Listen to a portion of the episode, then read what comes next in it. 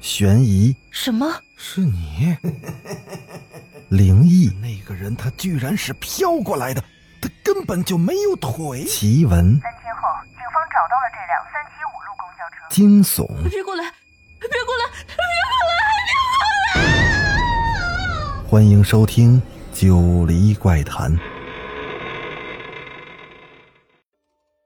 Hello，各位听友小伙伴们，不知道大家住没住过那种老式的楼房，就是那种门都是那种绿漆的门，上面有红色的字体写着门牌号。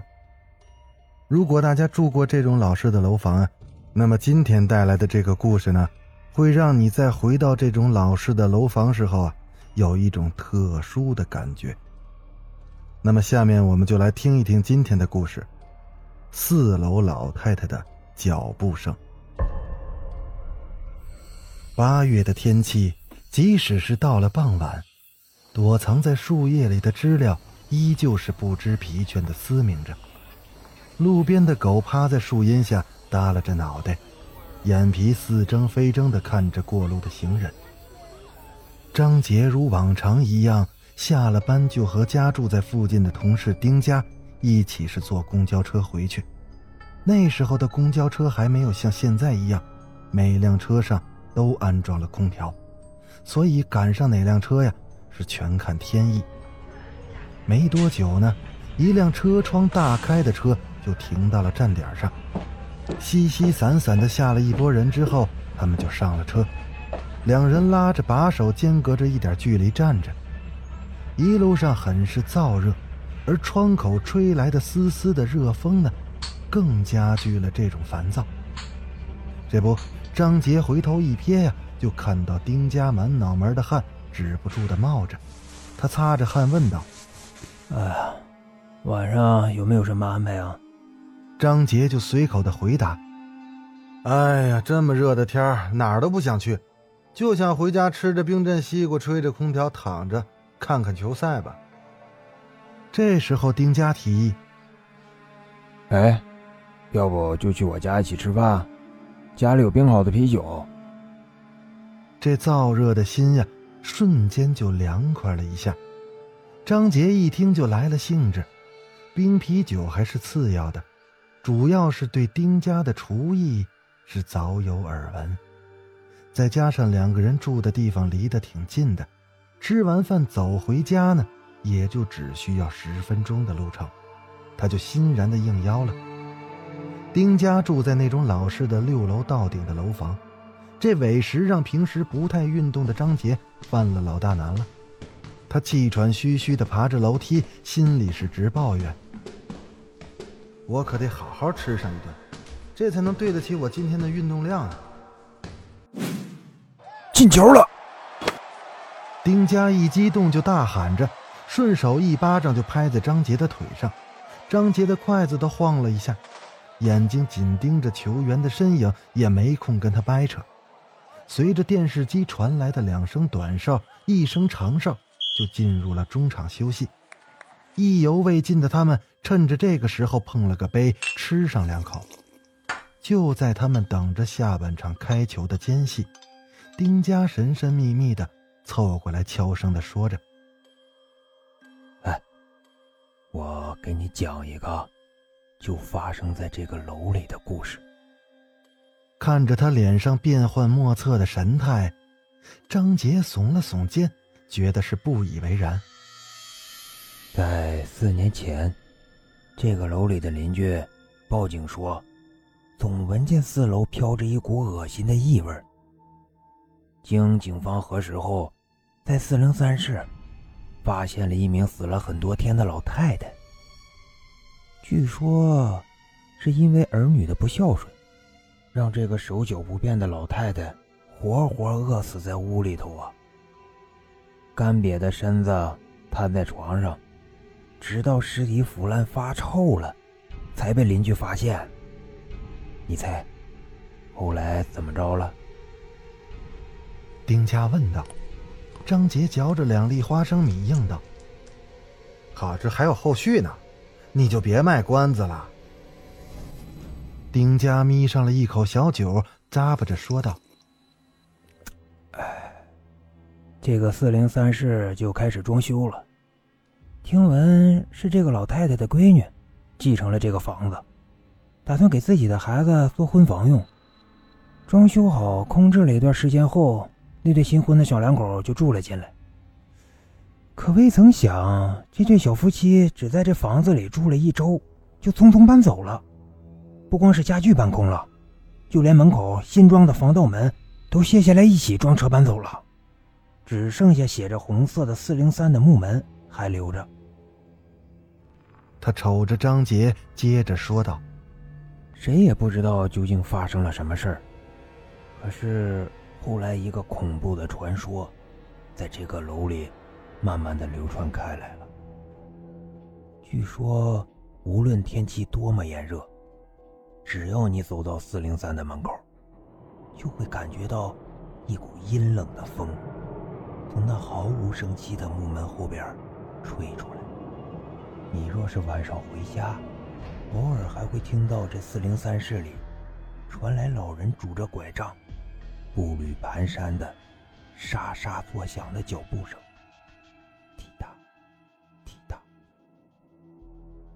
张杰听完丁家讲这个传说以后，可能是人就在这栋楼里，就感觉太贴近事实了，忽然间就有点害怕了，心想着。我再多喝点酒，等酒劲儿上来了，晕晕乎乎的再回家，还有啥可怕的？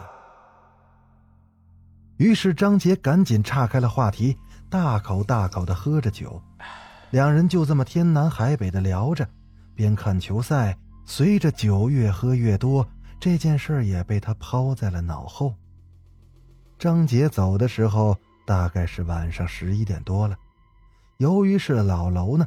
这楼道里还没有声控灯，只有每家每户自己在楼道门口安装的那种简易的小灯泡，给自己家照亮用的。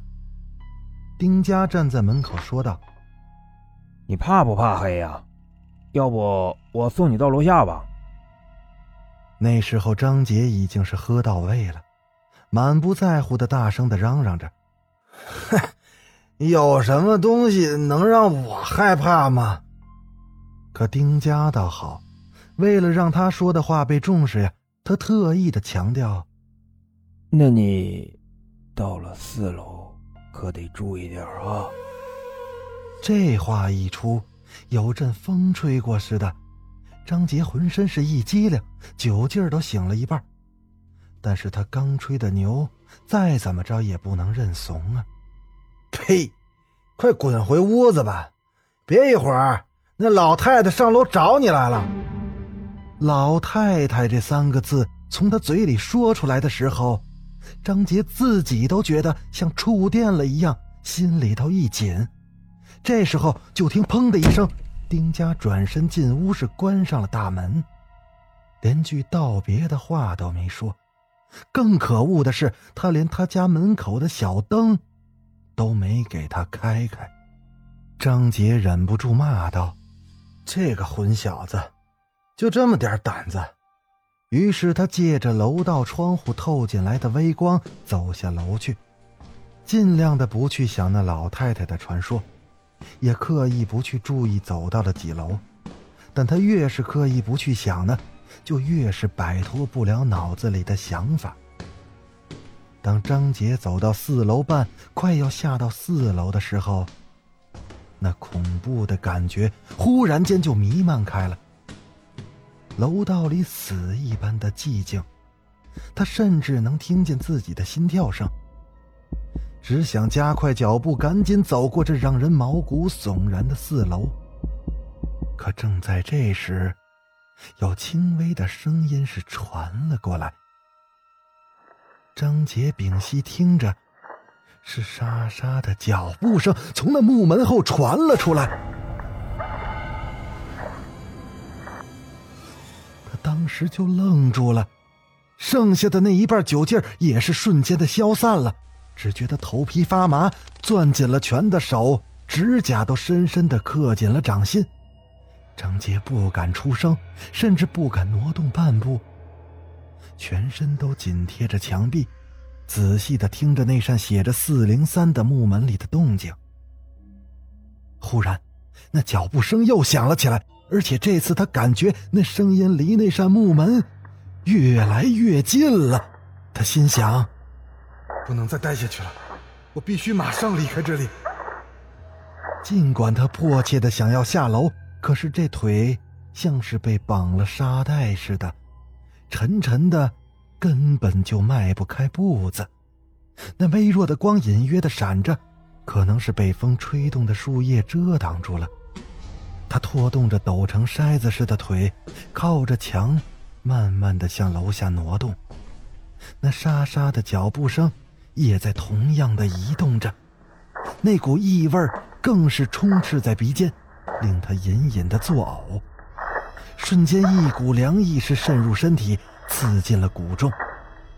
就当张杰经过那扇木门的时候，那脚步声忽然的停住了，而他没敢停留，一边慢慢的往下走，一边仔细的听着门后的细微的动静。